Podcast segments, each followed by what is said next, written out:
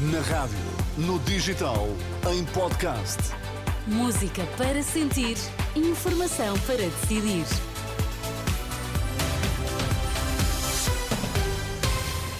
São as notícias das 5 na Renascença com a Ana Rita Borda de Água. Para já, os destaques. Bom dia. Bom dia. Houve referência a Sócrates e Passos Coelho no debate entre PS e Aliança Democrática. No futebol, o Sporting vence Moreirense e mantém pressão sobre o Benfica. O PS não vai apresentar nem viabilizar nenhuma moção de rejeição caso a Aliança Democrática vença as eleições.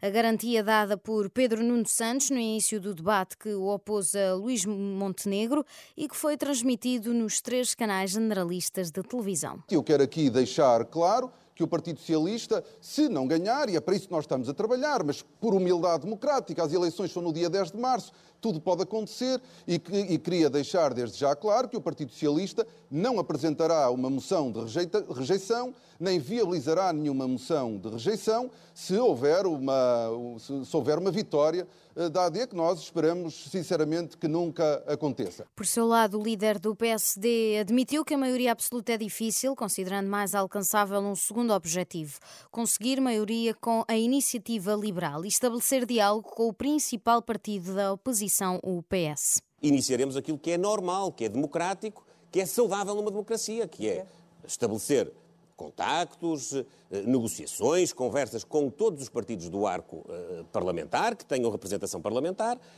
com certeza que apelando ao sentido de responsabilidade e respeito pela pronúncia popular das eleições e, em particular, fazê-lo junto do principal partido da oposição. No debate entre o PS e a Aliança Democrática, ainda houve tempo para fazer referência a José Sócrates e Passos Coelho há mais de 30 mil não de ser por acaso, que ainda não, não têm professora uma que não traz Pedro Passos Coelho à campanha. Meio... o convidou para a convenção da AD. Vamos tentar não, que as pessoas em casa ouçam os argumentos era, era de cada um sem se interromperem era importante, tanto, de facto, que nós pudéssemos ter ao nosso lado os ex-líderes. E eu uh, terei na campanha eleitoral. Ah, eu também, com também. orgulho. Portanto, o engenheiro Sócrates virá oh, naturalmente para é. Ericeira também oh, reforçar. Oh, é verdade, é verdade. Oh, ou não é? Não é verdade?